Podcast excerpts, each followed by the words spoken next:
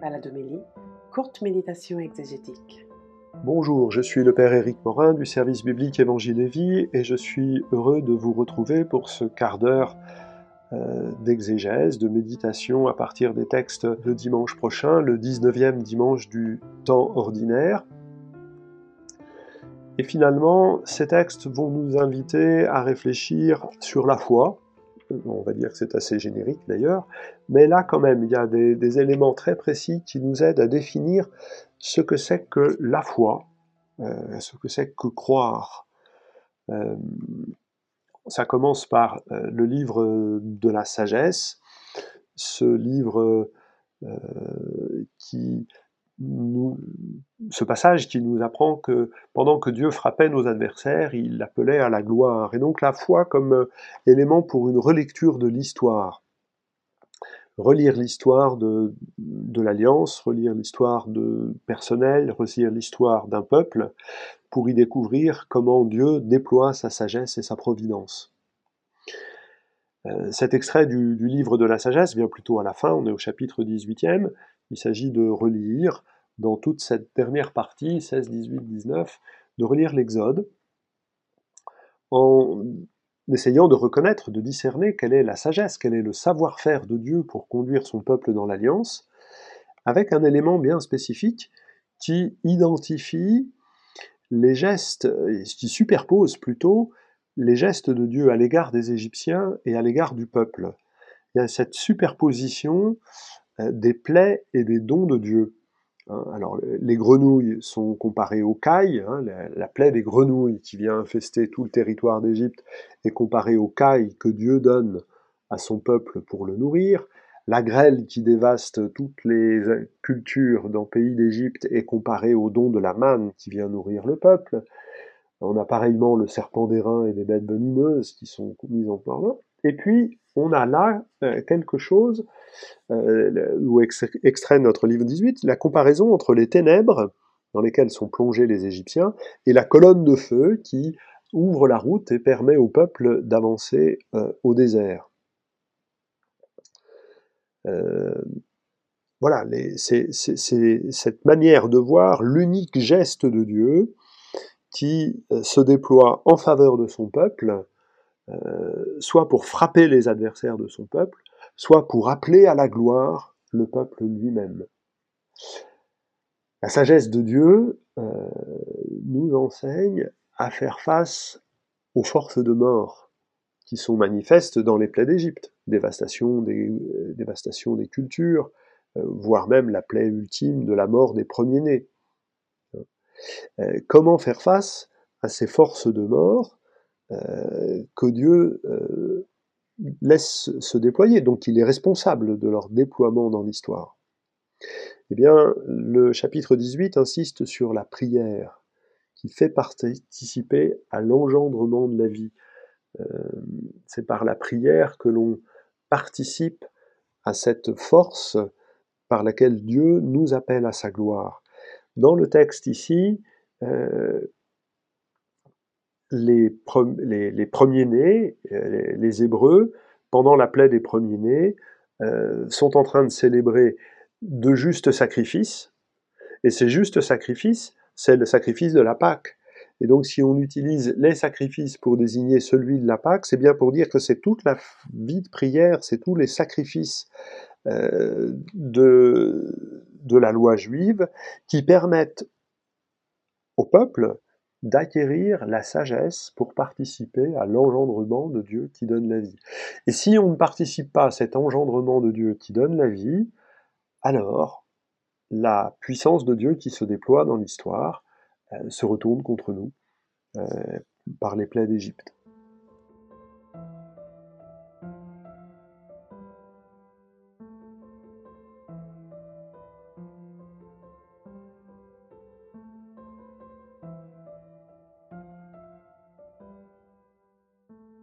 La deuxième lecture dans la lettre aux Hébreux euh, nous aide à, prolonger cette réflexion avec un, passage fameux au chapitre 11 qui est une leçon sur ce qu'est la foi. Alors, la lettre aux Hébreux euh, nous allons la lire pendant quatre semaines, enfin pas en entier, on en a juste la fin, les chapitres, des, extraits des chapitres 11, 12, 13. Le passage que nous entendons est vraiment centré sur montrer ce que la foi est capable de faire. Alors cette fois-ci, on se réfère plus euh, dans les extraits qui nous, sont, qui nous sont donnés, on se réfère plus à l'Exode mais à la Genèse, puisqu'il s'agit de voir la foi des patriarches, comment ça les a mis en avant. Pourquoi notre auteur fait-il cela? Un petit peu plus haut, au chapitre 10, verset 25, euh, il veut encourager la communauté à laquelle il écrit, parce qu'il y en a qui ont déserté les assemblées dominicales. Donc ce texte qui est écrit euh, non pas de Paul, mais dans la tradition paulinienne par des disciples plus ou moins lointains de Paul, vraisemblablement dans les années 80-90, vraisemblablement à Rome, euh, connaît déjà la situation qui est un peu la nôtre, d'avoir des croyants non pratiquants, des croyants qui ne viennent pas à la messe dominicale. Et donc il veut les encourager pour retrouver la foi. Il y a une, euh, une raison particulière, euh, qui est exprimée vraisemblablement au chapitre 10, verset 29, une profanation charistique, c'est-à-dire qu'il y a eu un, coup de force, euh, une violence qui a été exercée contre l'Assemblée pendant sa célébration, peut-être même avec une profanation des saintes espèces.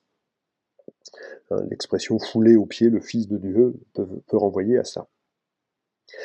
Alors il faut que ces gens retrouvent suffisamment de foi, euh, d'attachement à Jésus, pour pouvoir euh, retrouver le chemin euh, de la participation eucharistique. Et la foi est définie au tout début de notre texte. Euh, la foi est une façon de posséder ce que l'on espère et un moyen de connaître les réalités qu'on ne voit pas. ce que l'on espère pour notre auteur, c'est le Christ, le Christ qui nous conduit au Père. Donc la foi, si c'est posséder ce que l'on espère, la foi c'est le Christ.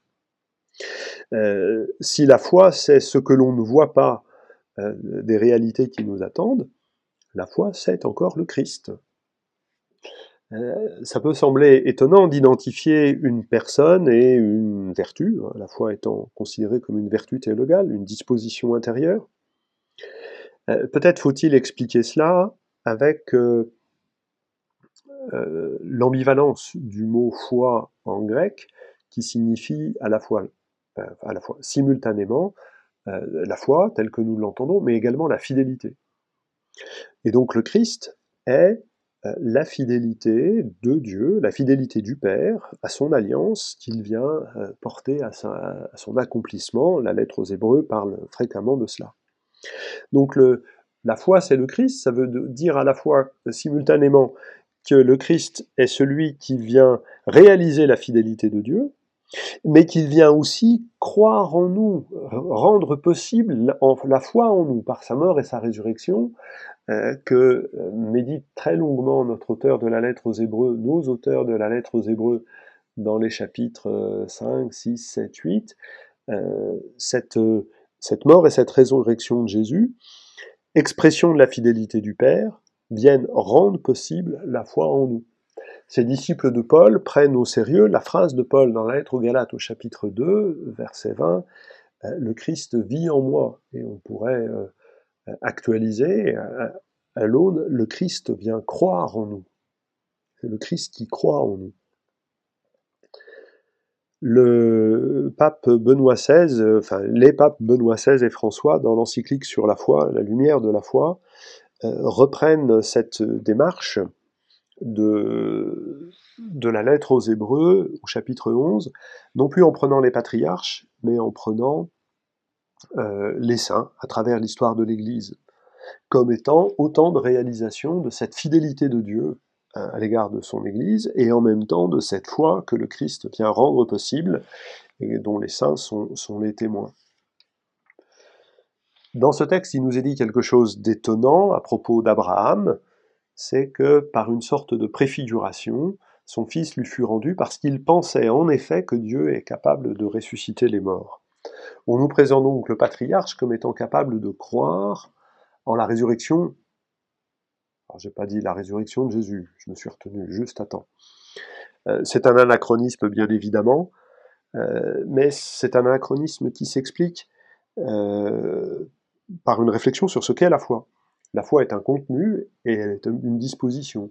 Nous croyons que Jésus est ressuscité et que cette résurrection constitue les prémices de notre résurrection. Ça, c'est un contenu. Ce contenu, il crée en nous une, disposition, la foi, liée à l'espérance et à la charité, euh, par laquelle nous faisons confiance à Dieu qu'il nous dit qu'il nous ressuscitera.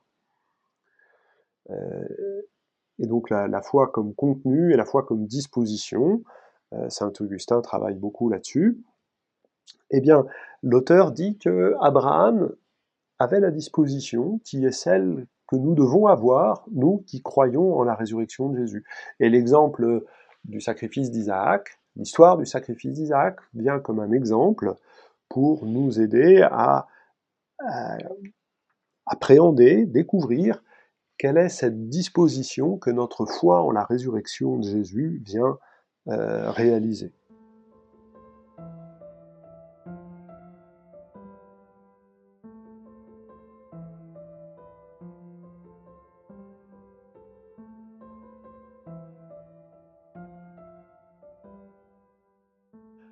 Dans un genre totalement différent, l'évangile de Luc au chapitre 12, qui prolonge, euh, pas exactement, mais presque, il y a un petit paragraphe qui a été sauté, euh, l'évangile de dimanche dernier, ce long passage vient nous aider à croire en la providence divine.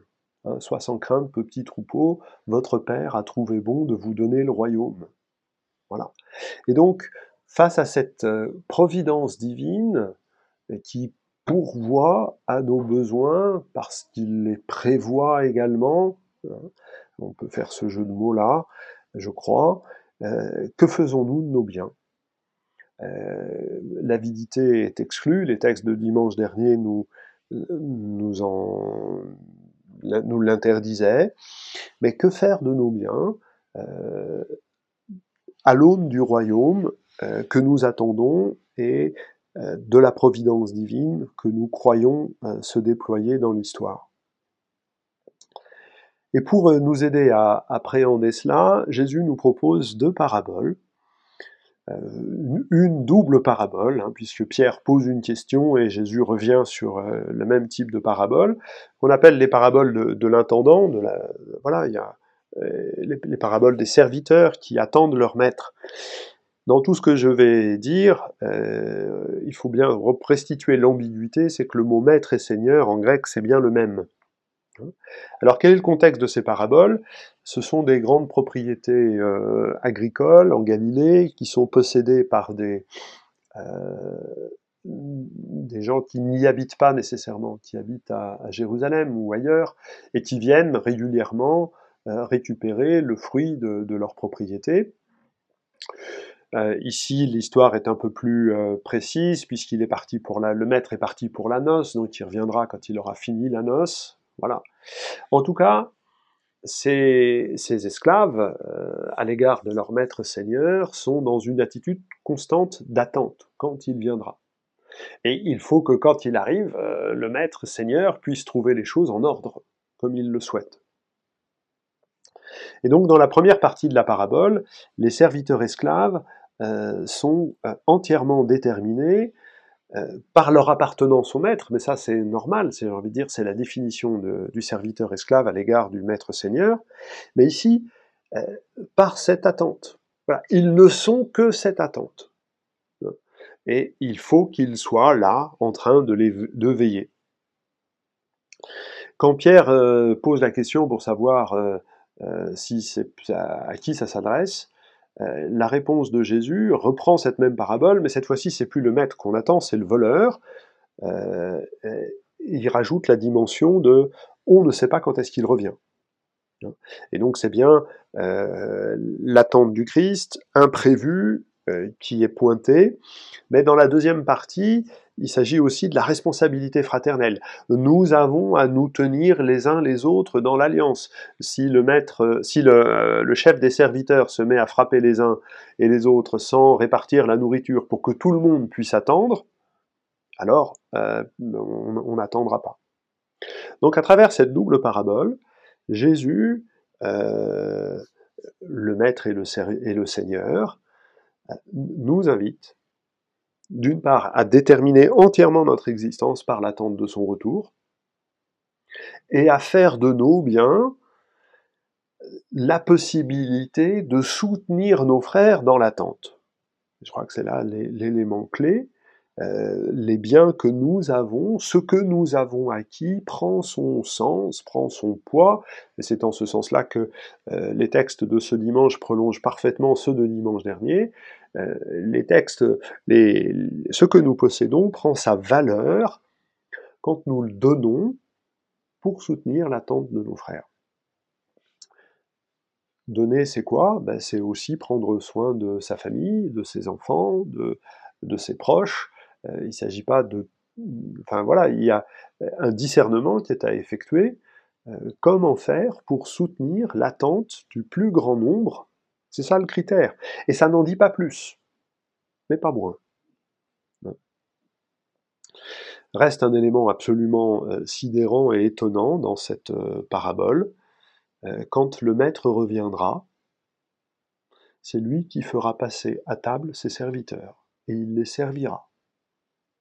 Bah, ça c'est complètement inouï. Et nous n'avons pas fini de nous convertir et de concevoir que le retour du Christ, euh, c'est d'abord et avant tout le Christ qui se mettra un linge autour des reins, nous lavera les pieds, nous fera passer à table en nous disant ceci est mon corps, ceci est mon sang.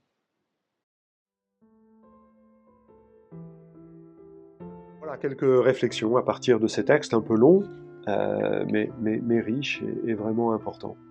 Je vous souhaite une bonne semaine, une bonne célébration dominicale. Je remercie encore toutes les équipes et je vous dis à bientôt.